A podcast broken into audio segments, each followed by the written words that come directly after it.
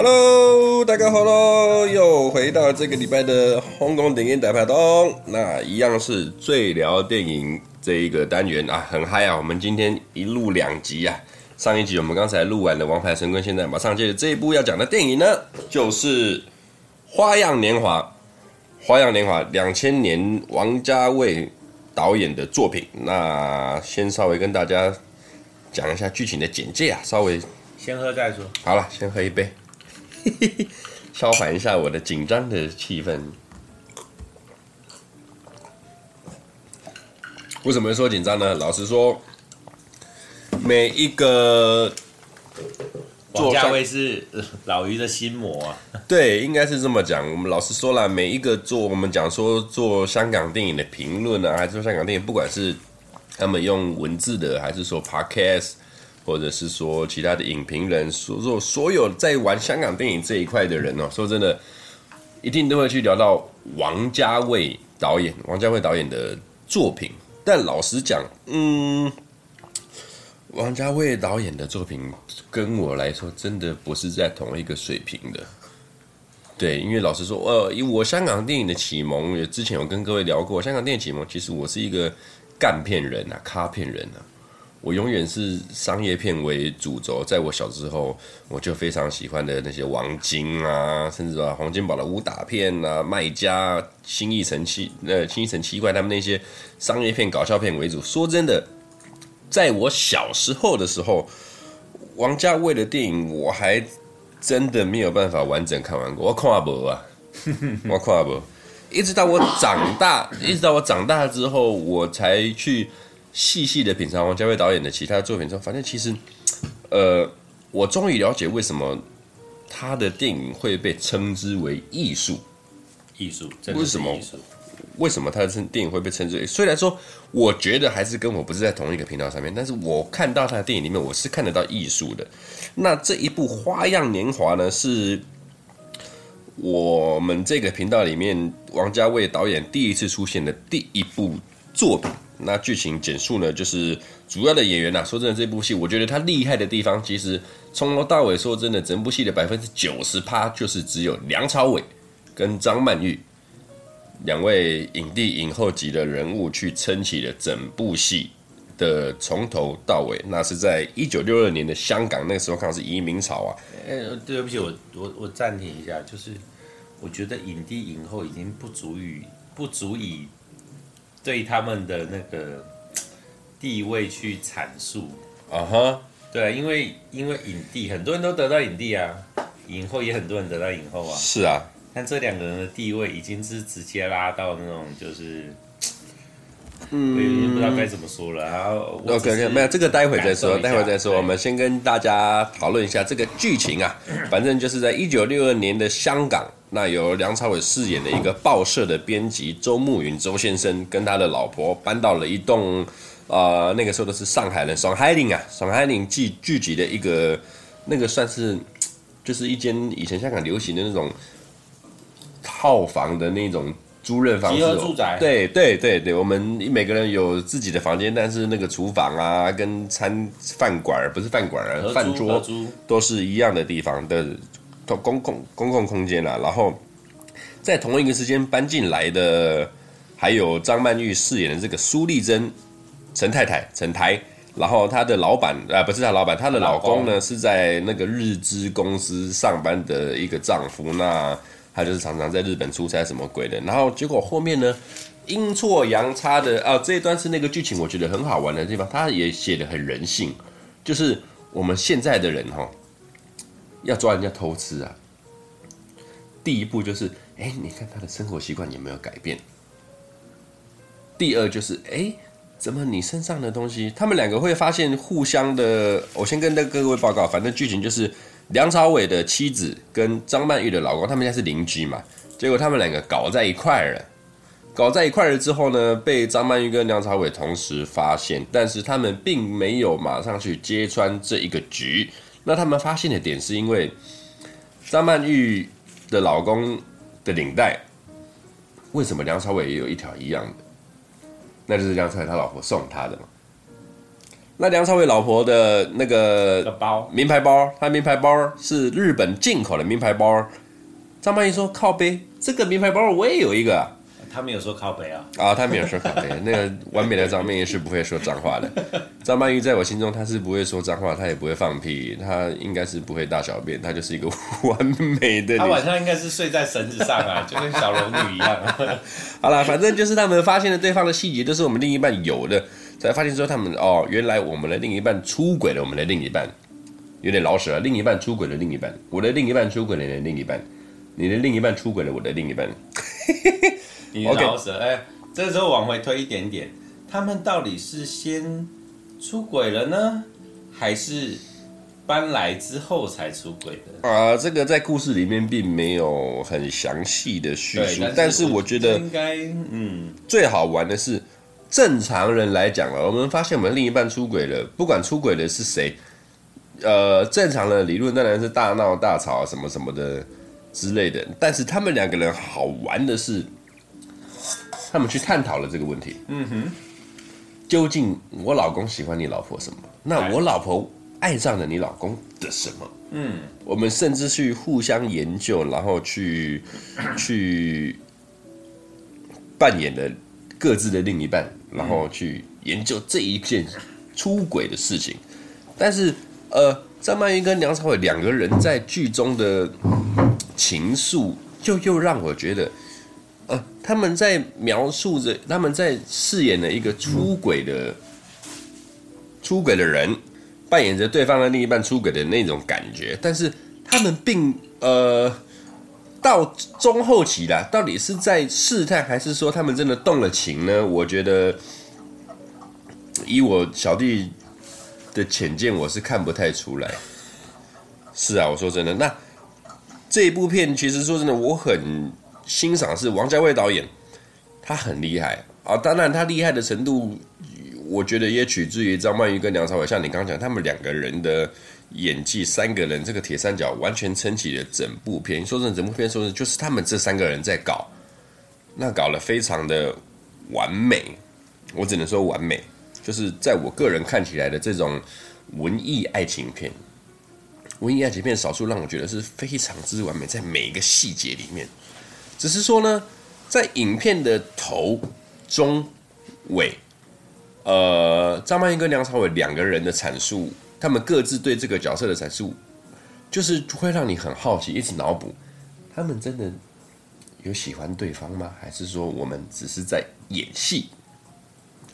不会到演戏啊，就是有好感，但是到什么程度，那个程度才是需要去讨论的，或者是。产生这样程这样对对方喜欢程度的原因，他到底是寄托还是依恋？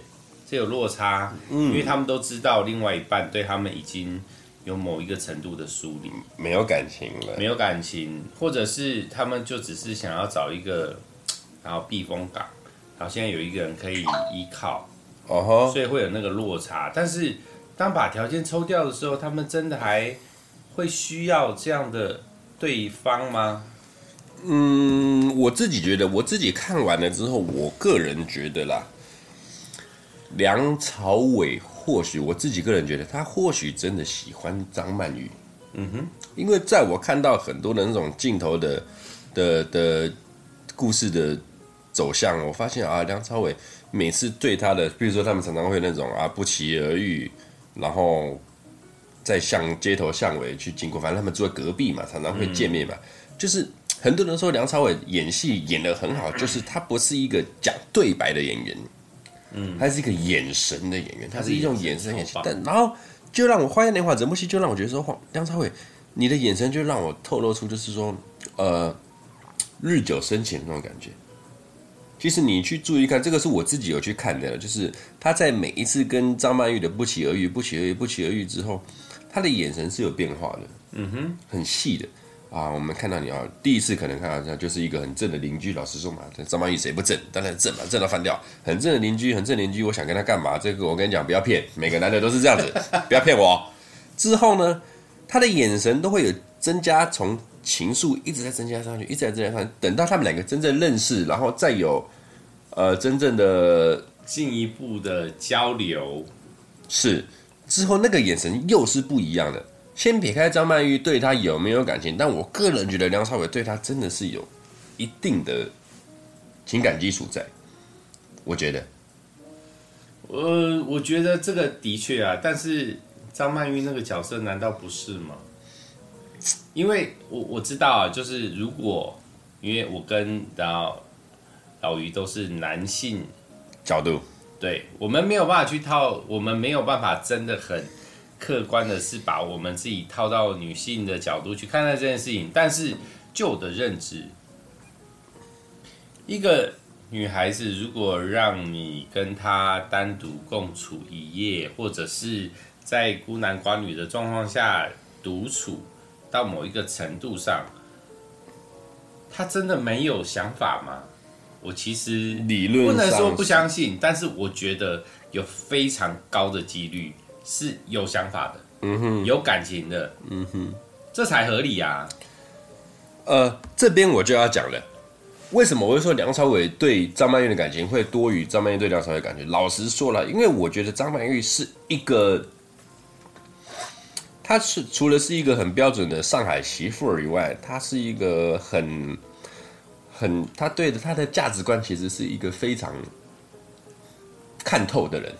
嗯哼，怎么说？因为他除了知道，呃，应该是说他对于出轨这件事情，他觉得是很正常再不过的。因为他在戏里面，他的工作就是他的老板，他常常去 cover 他这个老板出轨的事情。哦、他常他很自然去 cover 这一切，他老板也非常信任他。嗯、只要每次他要出轨，跟他的小三去做什么时候，马上他就是他都在帮他老板 cover。是的，那是不是可以解读说啊？张曼玉觉得说出轨这件事情。是谁？是人都会做，是人都会做。但是你转到梁朝伟的角度上面讲，干你娘！我老婆这样就这样出轨了，那我我我何何去何从何解？但是张曼玉对他来讲，他就觉得说，哎，这个是 好像再稀松平常不过的事情了。嗯，这个部分我有另外的想法，请说。就是我我们要把年代的资讯再套下去，那个年代虽然说离我们近。但是其实它也很远，三十年了，四十年不止，哎呀，五十年了。对啊，那那个年代的想法是什么？我们我们拉远一点，如果说，譬如说古时候员外，他要纳个妾，谁敢说话？是啊，但是他我多想生在那个年代啊。对呀，那你是要想，他生那个那个员外的身边的女人，如果在外面讨个克兄。锦珠荣啊，那是啊，你，你知道那个落差有多大？那五十年前刚好卡在我们这两个世代的中间，青黄不接。对，所以就观念来讲，它也是卡在中间。我们不能用我们现在的想法去想这件事情。如果用我们现代的想法，那张曼玉这个角色这样的想法的确没错。问题是，如果放在五十年前呢？他这样的作为跟想法，我我们先不讲想法，因为看不到。他这样的作为是不是的确必须付出？他必须有非常大的决心，跟他的他他自己的决定自己该怎么做的一些动力，他才有办法去做到这件事情。嗯，对啊，你不要说五十年前，你想想我们爸妈那一代，是啊，三十年前就好，他们那一代的人。孤男寡女共处一室，我才不管你们有没有做了什么嘞。是啊，那个落差有多大？我是不知道上海人到底有没有比较开放，或者是到什么程度。但是，其实是可以研究一下，那个时候是不是有啊？那个时候在香港是不能纳 纳妾的吗？还是说，呃，我我觉得这样的讨论会有点不精准哦，因为就算到现在。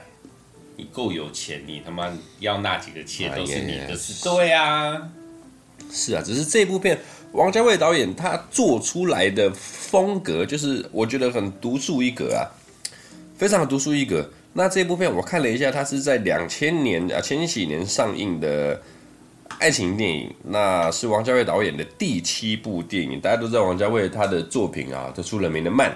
拍一部电影，那拍了十年拍不出来，这都是有的。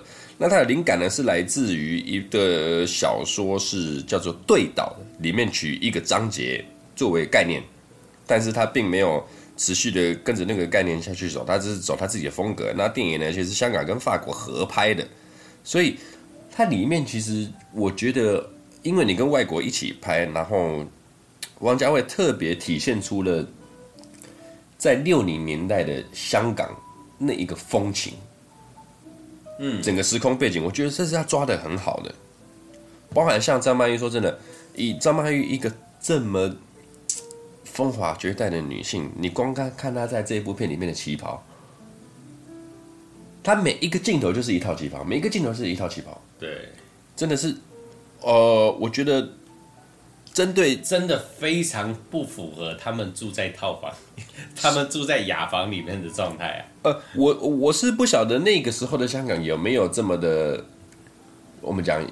有拥挤嘛？那个那个名词怎么讲？就是人口多于地密度。对对对，密度。因为目前的香港，我据我所知，因为我有些香港朋友，确实是人口的密度多于，就是密度超高，所以会有现在的什么，不管是宜居啊，或者是对香港的密度比台北还要严高非常的多。所以说会不会啊？假设我们生活环境、生活条件是好的，但是我们呃在那个时候。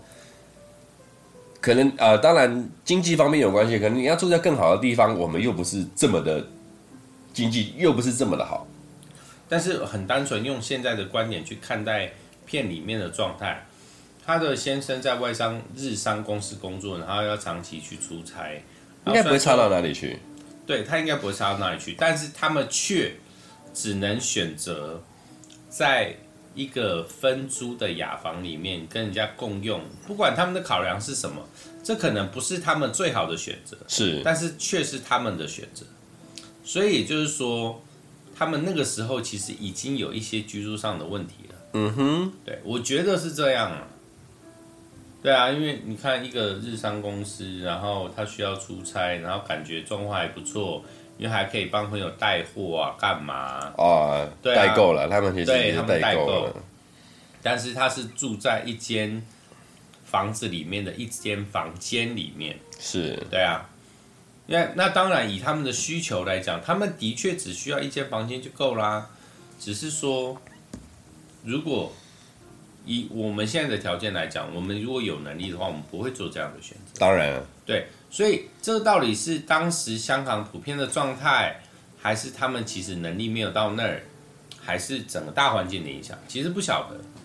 或许是大环境影响，因为你老实，你现在看起来他们的生活，我们讲他们的工作的社会地位，像梁朝伟他就是一个报社的编辑，应该不会差到哪里去吧？报社编辑不晓得哎，因为我现在做记者的朋友都还不错啦。但是当年的报社编辑，我就不知道到什么状况啊。是啊，嗯，那日商这样，你做外商的，应该就理论上是不会差到哪里去。对啊，日商应该不会差到哪里去。因为说是我们讲一个现实观念啦，你一个正常的男人，你要外遇，第一个讲真的来，你的经济状况是一定得好的。哎，我这这这我持反对的意见，但是我先让你说完。呃。以他啊，譬如说张曼玉这个老公，他是一个这个外商的，当然他时间上他需要外遇是，但这一定是非常简单再不过事情。我常年在外嘛，OK 嘛，那我在外地寻找一个，不管在香港也好，在日本也好，我要找一个，我先不讲外遇啦，我就算去嫖个妓去什么，这个时间上绝对是很充裕的。嗯，那 OK。电影里面，张曼玉常常要求她老公啊，你回来的时候顺便帮我带两个包，带两个化妆品什么鬼，我要送水，我要送水，所以可以感觉得到她的经济上是没有没有问题，对，没有问题的。那你就想，这么算是在商业上面、职场上面成功的人，那我既既然有钱的话，我要去保养小三，去认识一个小三什么的。我绝对比任何人都好一步，起码我的薪资我可以供给两个女人，甚至三个女人。嗯，所以他今天呃，我自己脑补了，他或许可能不止梁朝伟了的老婆这个人，好不好？其他人啊，是啊，是啊，那只是嗯，人家常常来讲，家花哪有野花香啊？我是不懂了。今天张曼玉如果当我老婆的话，应该是没有一朵花比我的家花还得还要这么香。这我就不予评论了。你老婆很好。我说张曼玉好吗？张曼玉。因为说真的，张曼玉真的是我很喜欢、非常非常喜欢的一个香港女演员。我们常常讲八零年代到九零年代是香港的黄金时期。那呃，香港那时候不妨出了很多的。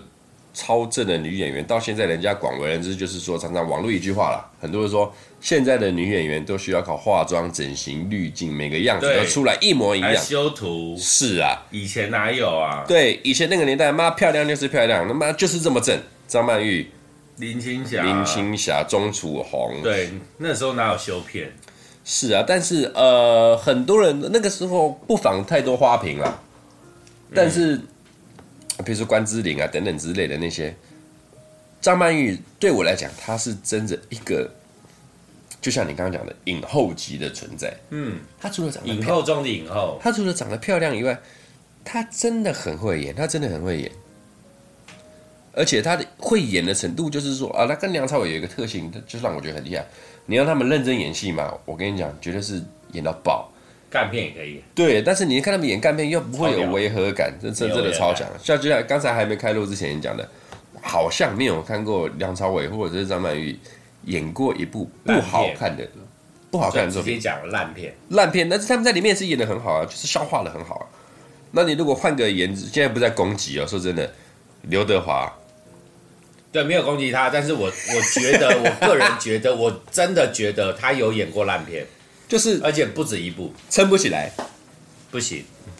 是啊，那呃，张曼玉其实张曼玉，我一直，如果我们频道后面呢、啊，我们我可以，我想来做一个那个张曼玉月，因为我月吗？这么长吗？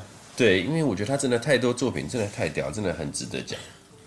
真的，哦，你说讲作品可以啊，你讲个人讲一个月，没没没，就是就是去我们去找个几部真是他太屌的作品出来聊，哦，因为我真的觉得他真的是很厉害，嗯，尤其是他在在，我觉得他很厉害，是他可以消化每个导演给他的故事跟他的框架。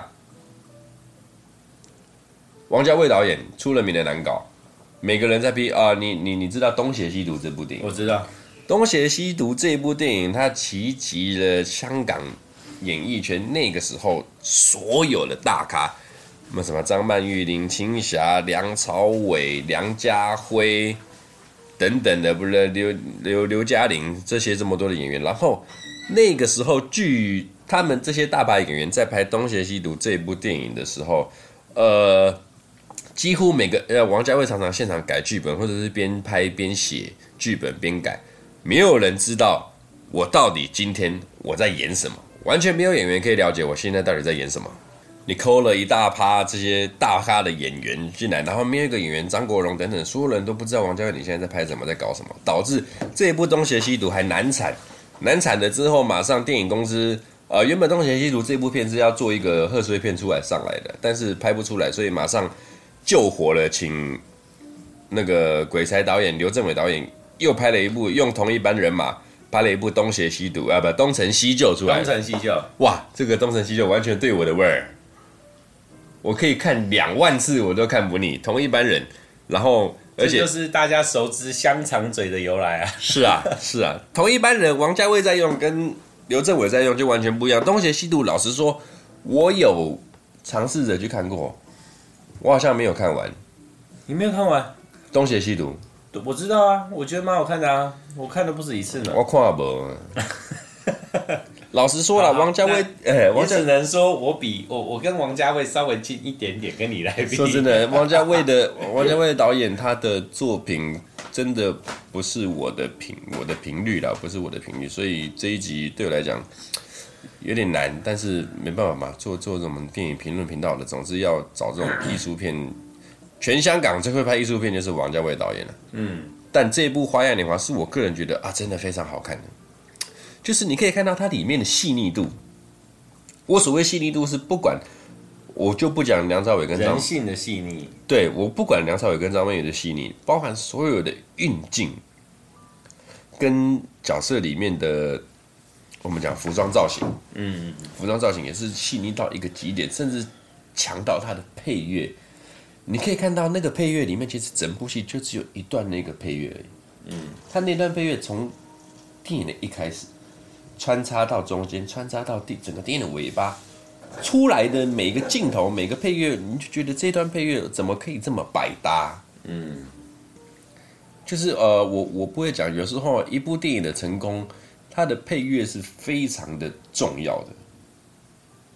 当然，它的配乐是非常重要的。那这部《花样年华》，我觉得它已经把所有的那种电电影的美啊，都已经做到了极致，甚至比极致还要极致。而且王家卫很厉害的是，他把一个很平凡的事情，他把它升华到一个你觉得是无法企及的一个高度。就如果说我们把所有的人物啊，然后背景全部抽掉，这部片其实讲真的。没什么东西，剧情都谈不上。是啊，它几乎没有内容嘛，就是个外遇，就是就是，然后两个就是一男一女，他们的另外一半，然后搞在一起，然后他们两个互求互相寻求慰藉啊，没了，好就这样。问题是王家卫把它拍的第一个非常唯美，然后探讨人的心理层面，然后在那个年代所展现出来的事情，然后我觉得他最厉害的一点是。你看他们两个人，另外一半都有出现在荧幕上，但是你们他们他们的正面你们绝对看不到。是啊，而且其中有一个居然是张耀扬。张耀扬这个人出现在这部电影里面，他的正面从来都没有出现过。是啊，你知道那个为了要凸显这两个主角，他们做了多大？他们我们之前那部片是什么？呃，那个那个意外。为了要凸显主角的戏路，所以他们所有的没有名字都没有名字。这部片更屌，他连脸都不给你哦，他都是给你背影模糊的焦距。但确实，但你你你得这么想，今天这个角色如果不是梁朝伟跟张曼玉的话，或许就不会有这种运镜方法。哦啊，对，我们讨论过。你这样想，如果说你老婆是张曼玉。你他妈小三到底要找到一个多正的才能够碾压过去呢？是啊，你你如果你老公是梁朝伟，你到底要找一个多强的男人才有办法把他碾压过去？你没有办法。他他为了要避免这个冲突，他干脆就不让他们露脸。对呀、啊，我觉得这样超合理，非常，但是真的也超棒。就王家卫在这一部片，他完全了解这个精髓啊，人性。是啊，说真的，你的张曼玉跟梁朝伟已经是一个超越一百分的人了。那你要成为一个超越一百分的小三，超越一百分的小王，你要去碾压一百分，你到底要几分才完？对啊，找不到这个人啊，说真的，找不到这个人啊，真的找不到这个人，不合理啊。那整整部片其实他们就像你讲的，其实没有一个很重点的故事，就是一个很外遇的故事而已。对啊，那。说老实说哦，他这一部戏啊，可以拍到一个小时又三四十分钟这么长。老实说，中间很多的细节，我觉得都拍得很好。譬如说，他们在街边路上那种香港街头巧遇。嗯，然后那种街头买面嘛，那种拿着那个保温杯的这种小场景，其实就是呃，对我自己个人来讲，因为我是一个香港电影、香港生活的狂热分子，我看到这种街景，我就觉得哇，感，这就是香港啊，这就是香港啊。一直到啊、呃，我们我前年前几年，我跟老马疫情还没还没还没发生之前，我们几年前我们有一起去过香港玩，有进去找了香港朋友玩。哦，你知道我一到那个香港，整个情，然后我们都嗨起来了。是啊，就走在街边在看那个感觉。我觉得王家卫很厉害的是，他都把那个虽然那个年代是六零年代的香港啊，但是就像我们以前看很多香港片，六七年代的时候，呃。可能我比较熟悉的，譬如说啊，那个时候是什么四大探长啊、跛豪啊，那那那个时候，我就觉得说，哎，这就是香港啊。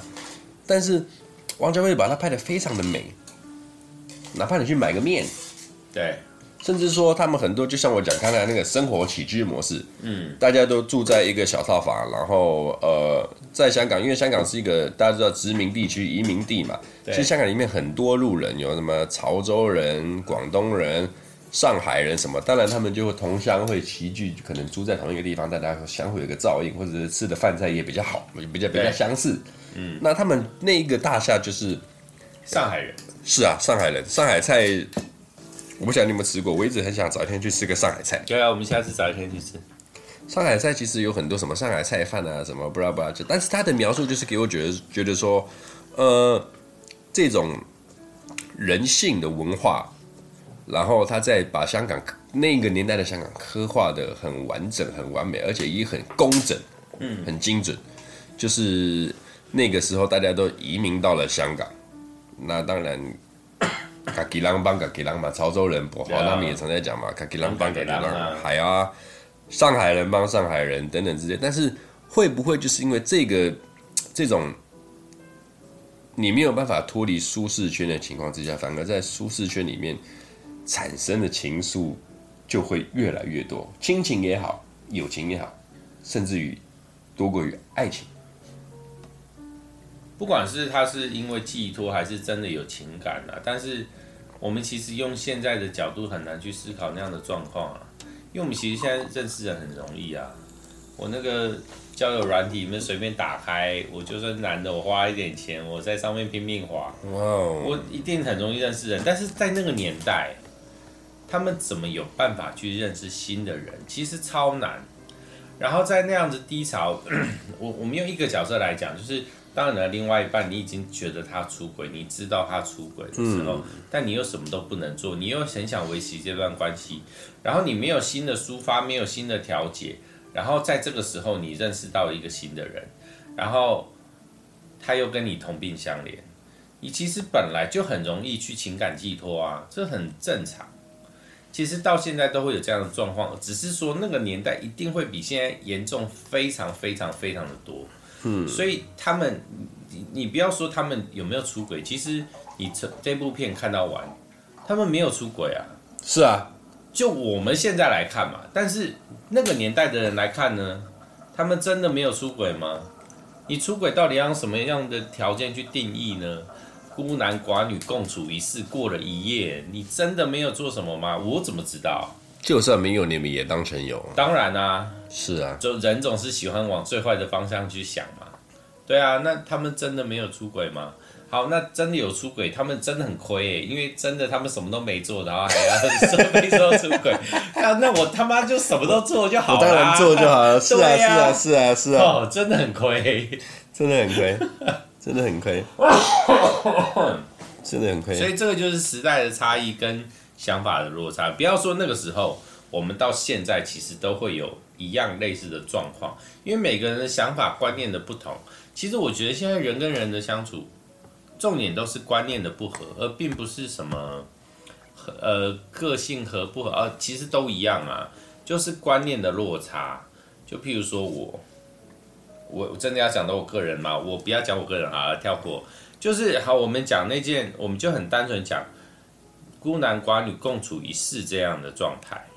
就是如果就算把这件事情拿到现在来讲，如果这两个人他们。分别都是有另外一半的，我不管他们有没有结婚，嗯哼，我不管他们的另外一半有没有跟他现在相处的另外一个人，他们到底有多熟，嗯哼，但是他们另外一个另外一半能不能接受，其实这没有一定嘛，有人可以，有的人不行，没有绝对的那个，没有绝对对，但是问题就在，如果我碰到了一个我的对我呃，我现在有一个，譬如说我我是男的。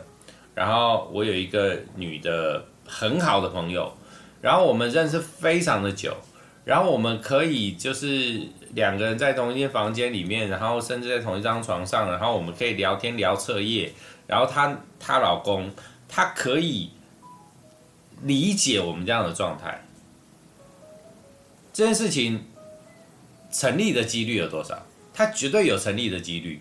它是绝对微乎其微乎其微，它绝对超低，它的成立的几率可能不到百分之五。但是你说你如果用理性的判断来讲，真正这件事情有错吗？你如果真的有错的话，了不起就是我们没有去顾虑到另外一半的想法。问题在于，如果另外一半接受，那我们是不是就不用顾虑这件事情了？OK，这是合理的，但是对嘛？你这是第一关。好，但是我我我先直接插插话，我们先撇除掉我们当局三个人的状况，其他的人怎么看待？是啊，这就是对，所以。你你知道我我我不在乎别人怎么看？I know，I know。这你这这也是为什么，这也是为什么我最后选择单身的原因。我不希望造成我另外一半太大的压力，因为毕竟我身旁的女性友人为数不少，嗯，而且我跟他们的交情都还不错。是啊，那你看啊，如果说我我交了一个女朋友，然后呢，让他们都互相认识，然后她什么都不能做，因为我们大家都很熟，总有一天会出问题。这个女生一定会生气，她一定会疯狂啊！但是她却又什么都不能做，因为她在认识我的第一天，她就知道这所有事情存在，存在，但她不能改变我，所以我干脆就啊算了，就这样吧。所以观念和符不符合，我觉得这个才是人与人之间相处最重要的条件，就是你观念符合。我我说的不只是另外一半，连朋友都一样。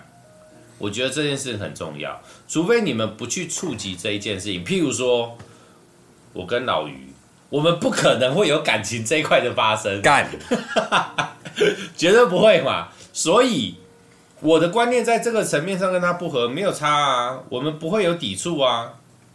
可以这么说。对啊，这是事实嘛。但是因为你不会看我这样子，然后你就不跟我交朋友，不会啊，因为没有跟你抵触。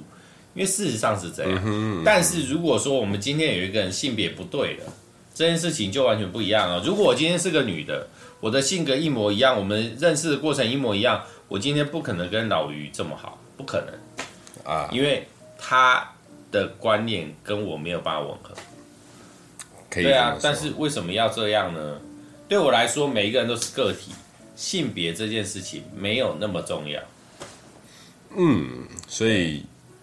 难怪你常常被那个跨性别的人，嗯，没有啊，就 都好啊，没差啊。我就是一个莫名其妙，人家第一天认识我都觉得我是 gay 的人，我也我不 care，I I don't care，我觉得这是优点啊。没有啦，现在真的，我跟你讲，现今的社会没有什么同不同性、异不异性的这种歧视啦。但是还是很多人的心里面是这样想的。呃，以我个人的观点，其实我。说真的，我我知道你不行了，我对，但是我不会去抵制，或者是说什么，嗯、对我觉得这感觉他妈现今二十一世纪、二十二世纪，男爱男、女爱女之类的，这都合理啦。你往你喜欢的东西方向去嘛。但，我也是有认识朋友，一开始也是跟觉得你跟他差不多，他跟你差不多啊。然后他大个你几岁，但是他就超不行哦，他都他就是说那种他们都是妖孽，然后国之将亡必有妖孽，哎、妖孽，他讲的超重，我就想嗯没关系啊，反正你的你你的你的观念虽然说跟我不合，但我们没有实际的冲突，是啊，我就算了，还好，我跟他现在没有联络。OK 了，我们讲到感情观哦，其实戏里面感情观最好玩的就是，我觉得，呃，梁朝伟跟张曼玉两个这一条线，嗯，把持的很好。就是我我不懂他们在坚持什么，但是他们又可以把他这段关系去成立，成立于在非常好像相互很合理的情况之下去。的确，建立这个关系。老实说了，今天我如果说我个人哦，我老婆妈出轨了，这样子，然后我早就拿刀去砍了对方了吧？没有没有没有哦，今我们今天不讲暴力的情况之下，然后那我何不啊？今天你也是这样，咱们同病相怜，我们又继续哦。老实讲，我们两个见面时间比你们两个见面时间都还得多，还要多。那不要不咱们换吧？有人不能接受啊。因为啊，不，我我必须得这样讲了。我是真的，我我不晓得我老婆长什么样子的，但是我不晓得你我，我说我我以梁朝伟的身份之下，我没看到我的老我一个上帝视角下，我不知道我老婆到底长什么样子啊。哎、欸，我们后来都看到了啊，你不要这样子。但是啊、哦，没关系，张曼玉这种人谁不换？谁不换？你看他们那个这个旗袍，整个造型，整个身材，谁不换？没有，我我真的觉得外表的确是第一印象的感官刺激很重要，没错。但你如果换到一个哈、哦，整天那么碎碎念，然后从早念到晚，然后但他不会啊。我是说，你这样的外表，然后搭配上这样的个性的话，这是有几率的哦。但是可怕，我知道戏里面的张曼玉并没有，不是戏里面的张曼玉没有在她老公面那。他们戏里面的剧情，她在她老公面前的状态并不多，所以其实并没有办法完成、哦啊、完全的体现她在另外一半面前的状态，这个差超多哦。就像我今天在我朋友面前是一个样，我在我另外一我另外一半面前绝对是另外一个样，个样对，一定会有落差，这是必然的。嗯哼，所以这件事情不能用这样子判断，不能相提并论。搞不好他跟安博一样有暴力倾向，你也不晓得。啊哈啊哈，要不有暴力倾向，大家还尚可 还尚可接受。我在想说，他手无缚鸡之力，他有暴力倾向也伤不到哪里去。是啊，是啊。那其实这一部《花样年华》哦，老实讲啊，他是有被登录进去。最佳华语片一百部，嗯，一百部之一的一部电影。那我刚才有去查了一下，最佳华语一百部电影里面，说真的哈，都是神仙打架，嗯，强到不能再强。而且王家卫导演在里面的就不少了，嗯，啊，九零年的《阿飞正传》，嗯。九零年的《阿飞正传》之后呢，然后还有这部花两千年的《花样年华》，九四年的《重庆森林》，嗯，然后我来看看，王家卫，王家卫，王家卫，《重庆森林》《花样年华》，《旺角卡门》，嗯，《春光乍现》，嗯，所以。呃，我是不晓得这个最佳华语啊一百部电影里面的的那个他们的决定是啊、呃，你从艺术面嘛？还是从任何的故事面？但是你可以看到里面其实王家卫他的入围率是相当高的，非常高，对，非常高。但是艺术电影很多人都看不懂。是啊，那常常以前常常在讲什么金马奖，我们讲台湾金马奖颁奖典礼。以前那个时候，我十几岁、二十岁看的时候，每次最佳电影得奖的，绝对是我最讨厌的电影，就是我看不，我我看不懂的电影。嗯，但是就像我刚才讲的，我年少时看王家卫的电影，我真的完全看不懂你到底在演什么鬼。然后一直到我到啊三十岁、三十几岁之后，我再回头来看王家卫的电影，我才发现说，哦，原来你的电影是这么的。有深度，或许没有票房，但是你的电影是这么的有深度。就光一部《花样年华》，我说真的，王家卫大导演的电影这么多以来，《花样年华》是我看的最认真看的一部电影，还有认真看，我觉得干这部电影真的颠覆了我对王家卫的一个那个想法，是概念，是。我觉得啊，你在玩电影真的很屌。真的很强。如果很多那个觉得看不懂王家卫电影的，我建议，我推荐从《一代宗师》去入手。《一代宗师》也是哦，这边得讲，《一代宗师》也是王家卫拍了十年，他前后是啊，光从准备开始到最后开拍到最后剪，他花了十年，花了十年，然后到人家看到这个商机了，所以。叶问抢先拍了，对啊，人家不用花十年啊，他还没弄出来。然后啊，这部片真的强。题外话，一代一代宗师啦，王家卫追求电影的细腻到怎样？他细腻到他是不是还要求梁朝伟去学咏春，学了学了学了。学了几年，然后到梁朝伟真的咏咏春有了一定的程度以后啊，才搞这一部电影嘛？我记得。不止啊，还有张震也是啊，啊是啊。他们都去学，真的是去学拳，实打实的去学拳，而且他们学到的程度都是可以去。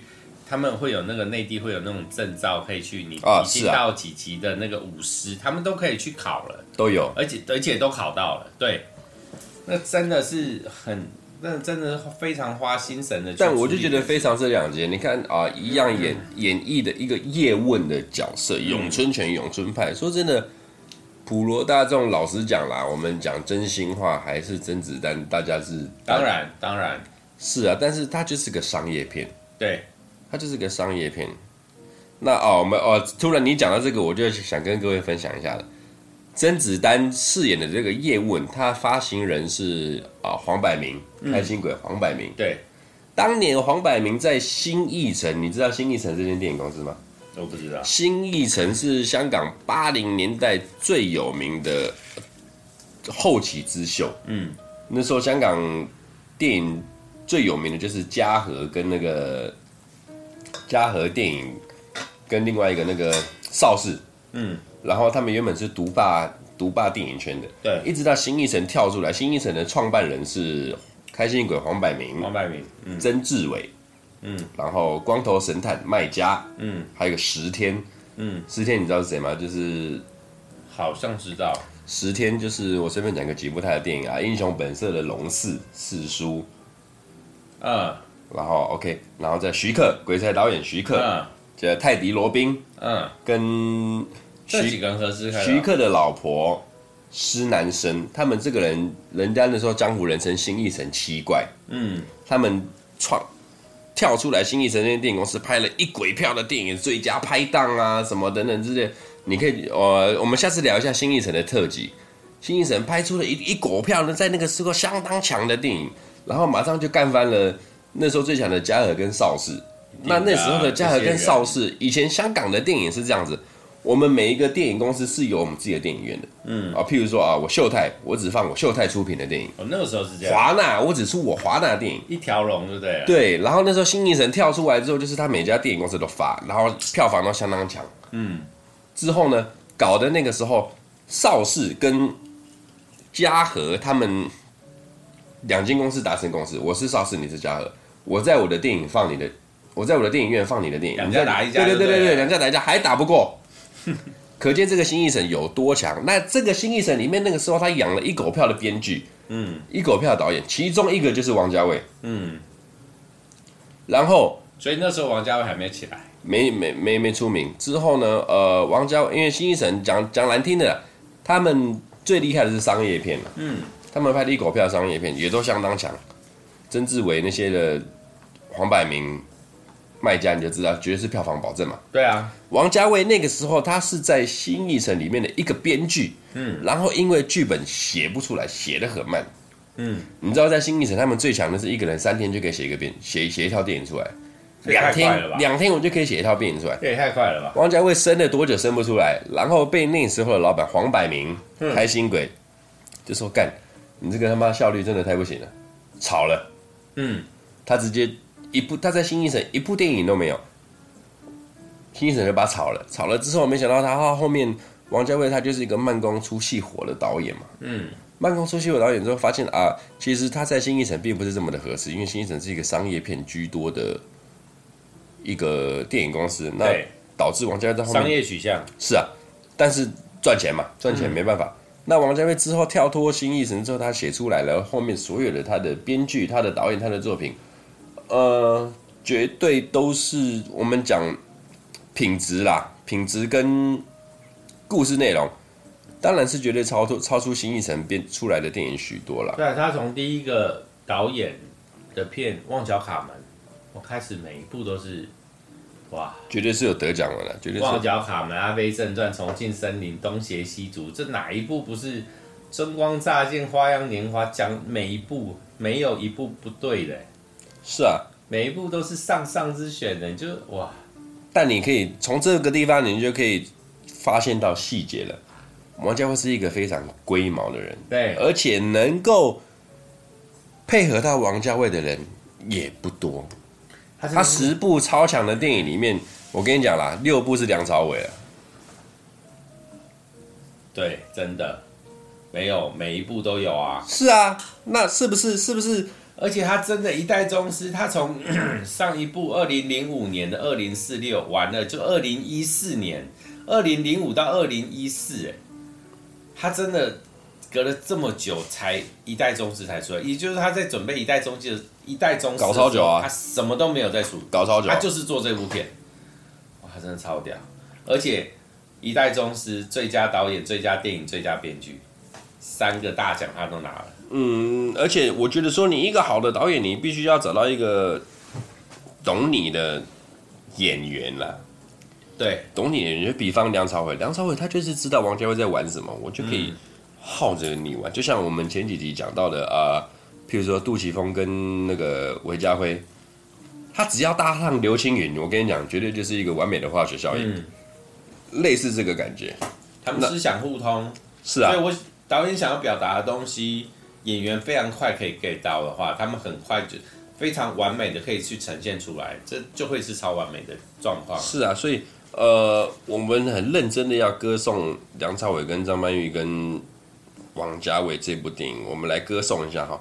第二十届香港金像奖，光《花样年华》他提名了。最佳导演、最佳电影、最佳男主角、最佳女主角，我这边看了一下，他有一个最佳女配角入围，但是我真的不晓得。最佳编剧也有。对，甚至然后得奖的，我们讲得奖的最佳男女主角就是影帝影后两位，这毋庸置疑。嗯。那另外一个就是张淑平，张淑平是一个很强的香港电影幕后人员，他在这部以《花样年华》里面得到了最佳剪接、最佳美术指导以及服装造型设计。对，超强，这没话讲。这绝对没话讲。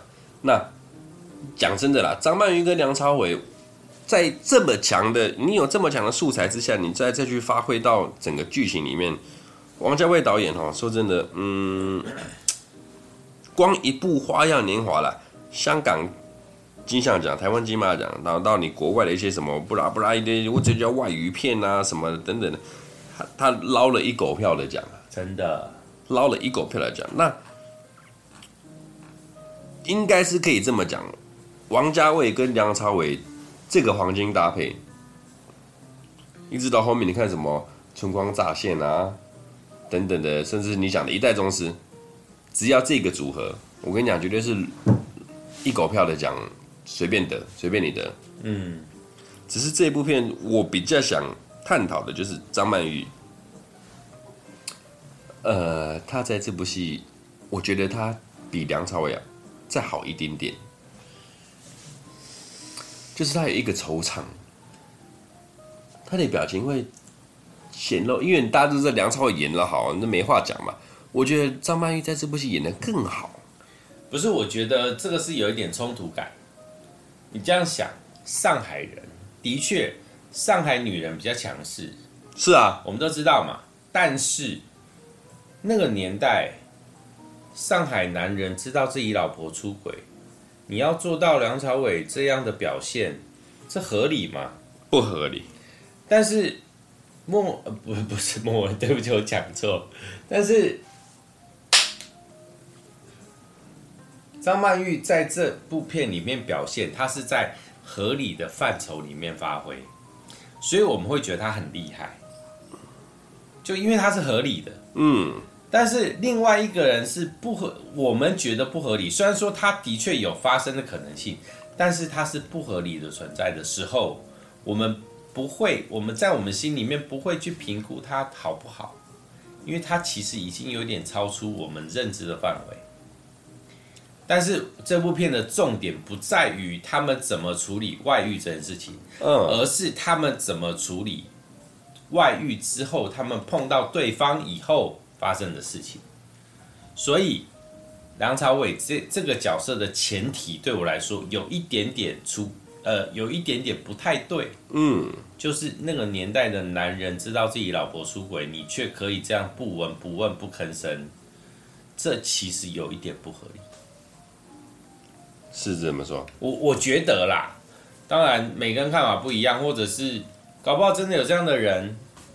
那女性在那样的时代那样的角色，她的确这样子做是合理的，所以她往后接下来做的事情，就是以这样的铺陈去发想。只是说以梁朝伟来讲，他的前提对我来说就不合理。那往后的发想，当然我就不会去多看了，也不是说不去多看他，就是我不会去做比较。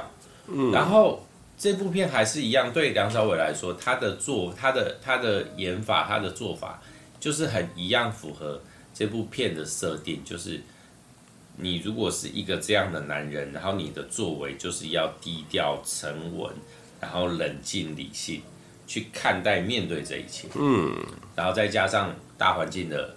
大环境背景的条件，所以我觉得这样整件事情都很很合理。我觉得除了他们两个演技好以外，真的就是导演整个的拍摄手法，把这整件事情都把它拉高非常多。是啊，对啊，我我真的觉得，对，真的超厉害。就是以前第一次看这部片、这部这部电影的时候，可能没有这样的感觉，但是当看第二次、第三次的时候，然后。去思考、去感受的时候就，就哇，真的完全就你，因为我觉得看电影就是放开、放松，去感受、去体会，不管是编剧还是导演，他想要给你的东西是什么，你感受到、体会到了，你会觉得哇，这是一部很棒的电影。但是当回过神来、回过头来，你很理性的去分析这这部片到底讲什么。好像没什么东西，他真的他妈什么都没讲哎，他就是讲了两个，就是个日常故事。呃，对，他超日常，我觉得就是这个日常感很重，所以这部片才会好看，因为它非常贴近我们的生活，但是它的拍摄手法让它变得非常的唯美，强啊强，我觉得，所以这这部片强就强在这，但是你说其他东西，它真的是。细节取代大方向，因为没有什么大方向啊。你要什么大方向？就是两个被出轨的，然后走在一起，没了。两两句话结束这一部片的剧情。其实张曼玉吼，我非常喜欢她，她是一个很强的一名那个年代的女演员的。因为那时候香港那时候女演员不妨很多，就像我刚刚讲的，只是。她呢，让我感觉是她有很认真的在演戏。那很多部电影，其实我觉得日后有机会的话，都很想跟跟大家讨论。我觉得张曼玉她最厉害的就是，他很强的部分是他不需要去很多这部戏里面，他在一部戏里面，他不需要很多的演员进去跟他去做搭配，包含像这部《花样年华》，从大家觉得他跟梁朝伟。但其实他有很多部戏，比方说后面我想跟大家讨论的啊，譬如说阮玲玉啊，甚至是陈友导演，你知道陈友导演？我知道，他曾经帮张曼玉做了一部叫做《不脱袜的人》，没印象。小品电影也是跟《花样年华》差不多，小品电影、嗯、是陈友导演，那是张曼玉跟钟镇涛一起主演的，那里面也是没什么人，就他们两个占大部分的剧分。嗯。然后张曼玉在里面也演的很好，造型也非常好看。她就是让我觉得说，张曼玉在驾驭六零年代至七零年代那一跑那个年代的时候非常强。然后她也在那个年代的电影，就是他阐述六零年代、七零年代、七零年代尾巴、八零年代这个年代的电影，他的角色张曼玉都消化的很好。她真的是一个完美的影后。嗯。对我个人而言，他真的很会演戏的影后，完美。所以这一部片里面就，就呃，梁朝伟是当然不用讲，梁朝伟就是一个教科书嘛，他已经不是用影帝可以去解决的一件事情了。他已经不是影帝可以解决的事情。那当你有这么强的素材，这男主角、女主角，然后再搭配上王家卫导演这样子，这部《花样年华》哦，他绝对挤进去华语百大电影里面，绝对是有他的原因的。那可能。它不是这么的商业，但是我会推荐你们去看，就是说，里面它已经造就了一部完美的电影里面该有的元素，从背景到音乐到造型到男女主角的发挥演绎，跟他们的感情观等等之类，王家卫都把它写得淋漓尽致，把它拍得淋漓尽致。这部《花样年华》，虽然他的感情观完全，嗯，在那个年代啦，是或许不太合理。很多现在的人应该也没有办法接受。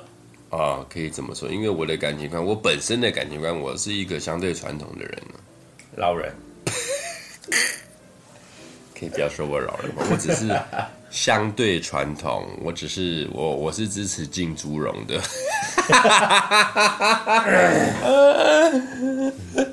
我是跟他完全走另外一个极端的人。我是支持浸猪笼的。我人生在追寻那个开放式关系。哦，开放式关系，可能很多听友不太了解什么是开放式关系。这边我们邀请到开放，哦，没有没有没有，这个东西不好说，要自己去体会。但是我相信非常非常非常多人会误解这件事情。你可以稍微提一下何谓开放式关系？开放式关系要怎么叙述呢？开放式关系并不是说你可以去滥交，或者是只是说真心对待。你所需要对待的每一个人，当然每一个人都会是你的选择，也就是说，它并不存在于唯一的关系。但关系要走到每个什么样的程度，以每个人分别的状况来去判定。我觉得在某个程度上，我是处在这样的关系中，只是可能每一个对方都不晓得，所以就是很多的好友，然后。对，没我，我觉得不用太去想太多。就是如果你想要去追求这样的事情，跟随自己的想法，但是不要滥用它。该怎么做就是怎么，该怎么样就是怎么样。它并不是一个借口，也不是一个理由。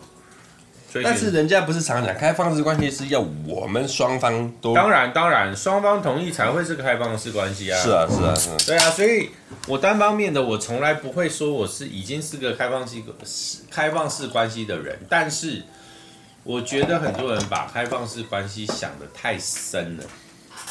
如果如果如果那个时候开放式关系已经存在的话，或许梁朝伟跟张曼玉两个人就走在一起了。其实存在没有。我我这样说，其实，在某一个角度上，他们已经存在于开放式关系里面，只是他们不晓得，只是没有被这个行为模式赋予一个赋予一个名称，说哦，你们现在存在这样的关系里面，因为这这不合理，因为每个人跟每个人每个人的观念状态不一样，就譬如说，你是老灵魂，是啊。你你的灵魂如果今天套到我身上，你一定会在觉，你一定你一定会觉得，哦，用你老灵魂的角度来看待我这个人，你一定会觉得我就是个渣男。是啊，是嘛？但是事实上，在跟我相处的、跟我很接近的周围的人，没有一个人觉得我是渣男啊。虽然说我还是以渣男的目标在前进，但是他们没有一个人觉得是啊，因为我没有。欺骗他们任何一点点东西，我没有让他们损失过一点点东西。啊，你是真实的渣。我也不需要去呃，我真什么叫真实的渣？我很真心的对待每一个人，做到每一个人我想要对待他的程度。我我觉得就很单纯是这样，就是为什么？就譬如说，好，譬如说今天我们两个在这边录，我我们两个在这边录录节目 Podcast。你老婆不会说什么吗？当然不会啊。如果今天反过来，今天你是女的，在家那个是你老公，我们两个今天在这边录 podcast，你觉得他会说什么吗？我们在做一模一样的事情。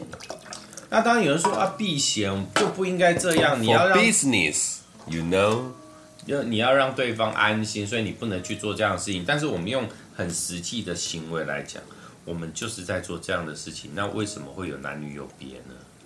对我来说，这件事情就不合理。那我在做的事情就是，我对我喜欢的朋友很好，就这样子。而且我的朋友都是一对一的，就这样。然后不小心，我比较容易相处的女的朋友，大部分都是女孩子，就这样子而已啊。哦。然后我也会希望做到，譬如说，哦。跟他们不管跟他们的另外一半，跟他们老公去相处，跟他们家里人相处，我都可以做到一个很平衡的程度。我觉得这样就好了。但是在其他人看来，因为他们做不到这样的程度，他们觉得这不合理，这样不正常，所以他们觉得我有问题。那这样对我来说不就是很不公平吗？因为对我来说，我什么都没有在想。那为什么前面牵扯到开放式关系？我觉得，因为开放式关系是我今天对每一个人都很真诚，然后而且诚实。我今天对你好，我就是对你好。我想要对你好，我就是对你好。我其实不求回报。然后我们两个相处可以到一个程度，但我不会去强迫你做什么。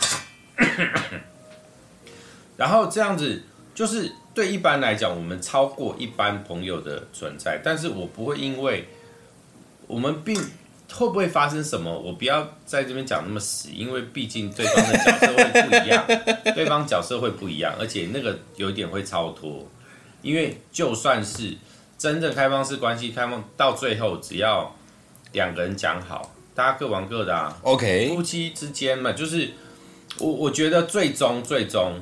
对我来说，最终就是，如果我今天有另外一半，对我来说，他到什么事？如果你的心还在我身上，我觉得这样就够了。你要做什么？哦，oh, 对我来说都不重要。如果说你今天不爱我，你硬要留在我身边，你痛苦我也痛苦，那就算啦。这不是行为的问题。我不管你今天发生什么关系，我觉得对我来说，行为只有一个，行为最终只有一个目标，就是安全。你不管做了什么事情。最终就是保护自己的安全。那那个安全是什么？请自己定义。因为每个人心里的安全不一样。因为譬如说，我去游乐园，我去六福村坐云霄飞车，我很怕，因为我觉得它不安全，那你就不要坐。嗯哼。那我上去坐很爽，因为我觉得很开心，我相信它安全，那你就坐。所以每个人心里面的条件不一样，那你怎么可能让每个人去符合同一个标准呢？这不合理。你你这个就让我想起了另一部电影啊，哪一部？啊、呃，也是算一部比较新的电影的。古天乐跟郑秀文演的《百年好合》，不晓得你们看过没有？嗯、OK，他们忘了那，他们就是一个政治婚姻嘛。古天乐其实娶了一个老婆，然后他们就是一个政治婚姻了，就是为了双方的家庭事业都好而结婚的。对，那结婚好了之后呢，大家原本讲好了，我们就是各玩各的，我们就假结婚嘛。那你去交你的女朋友，去交我男朋友。那这个关系都非常的好，就是啊，就像你讲的，很很很建构式的开放式关系。对啊，一直到古天乐认识了郑秀文之后，他的这个原配老婆翻脸了。对，翻脸了，因为他觉得他讲好，大家婚前各玩各的吗？不是都讲好了？嗯、但是你也不能找一个这么漂亮的来啊。因为他觉得他动心了，他老婆觉得古天乐动心了。是啊，那。呃呃呃，确实啦，在那部片里面，那个老婆也没有郑秀文漂亮，我们得这么说。欸、不是，在那部片里面，在那部片里面，他老婆也没有露脸。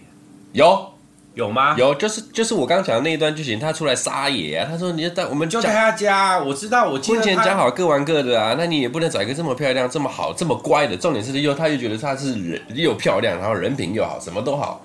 我怎么记得他没有露脸？有啦有啦，不然我们 过去下次一下。对对对，下次再来弄个百年好合。我觉得大概是这个样子的，这个概念就是呃，在开放式关系之下，你必须要去建立的非常的透彻。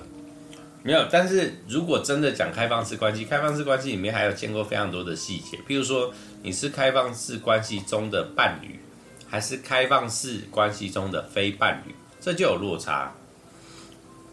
所谓开放式关系中的伴侣，就是譬如说我们两个是夫妻，我们两个讲好了以后，我们两个以后就用开放式关系继续稳定的下去。但是我们两个就属于开放式关系中的伴侣，嗯，那就表示说我在外面再认识其他的人，我跟他们进行开放式关系的状况之下，我跟他们不可能会是开放式关系中的伴侣，不是，我们就是开放式关系中非伴侣的关系。这还是会有落差，因为它还是会有一个主，然后其他是副。但是你说在情感上会不会有差别？其实可能没有差，但是因为开放式关系是有可能是你们已经结婚了，有法律关系了，嗯，他们还是存在于两者还是存在于开放式关系中，所以这件事情是会存在的。那你必须要把持到那个状况，就是。维持这个游戏的平衡，这件事情要必须要掌握住。你不可以，你不可能说好。如果说今天你真的想要换了，你也必须把程序走完哦。就是该离婚的离呀，然后该怎么样怎么样。就是大家要认知都一样，这个游戏就是这样玩的。是啊，OK 啦。总而言之，结论就是呢，我个人会觉得啦。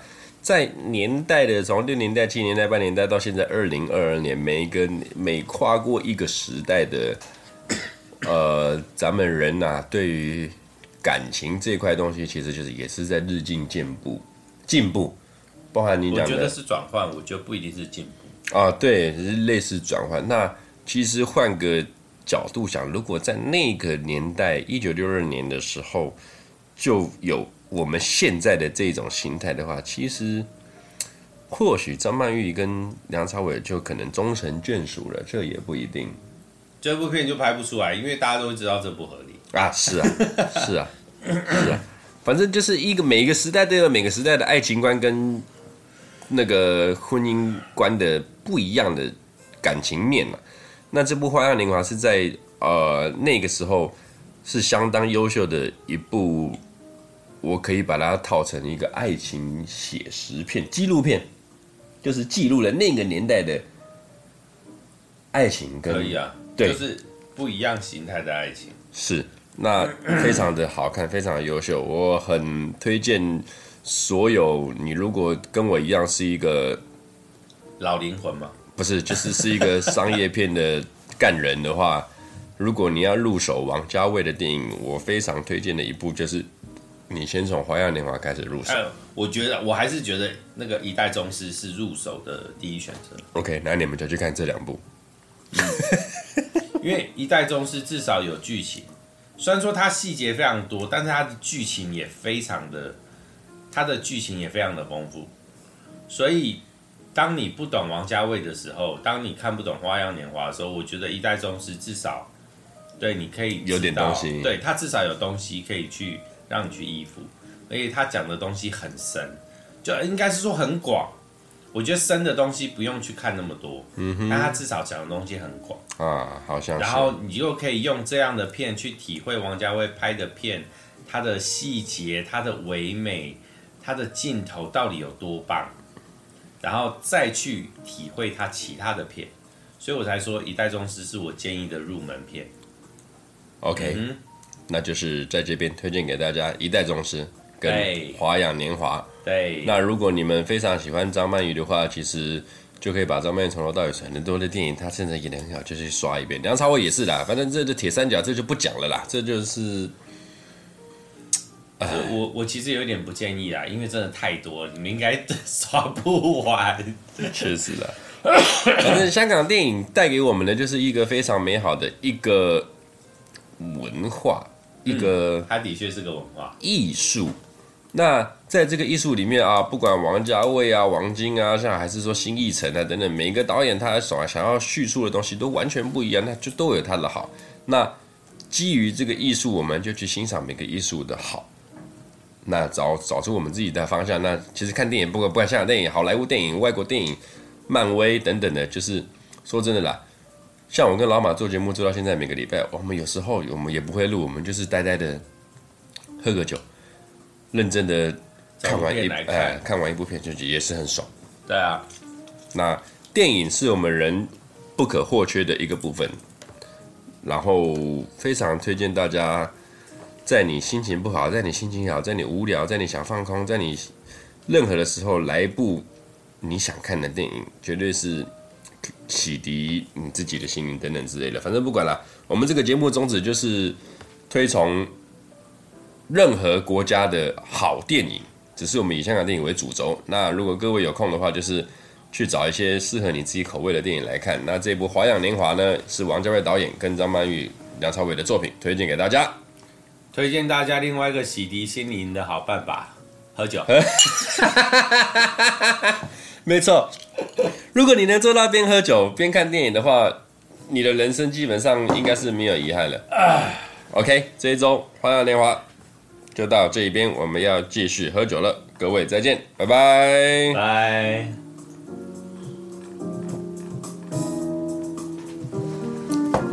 张曼玉古装真的比时装好看，也不是古装啦。张曼玉古装，张曼玉古装就是他。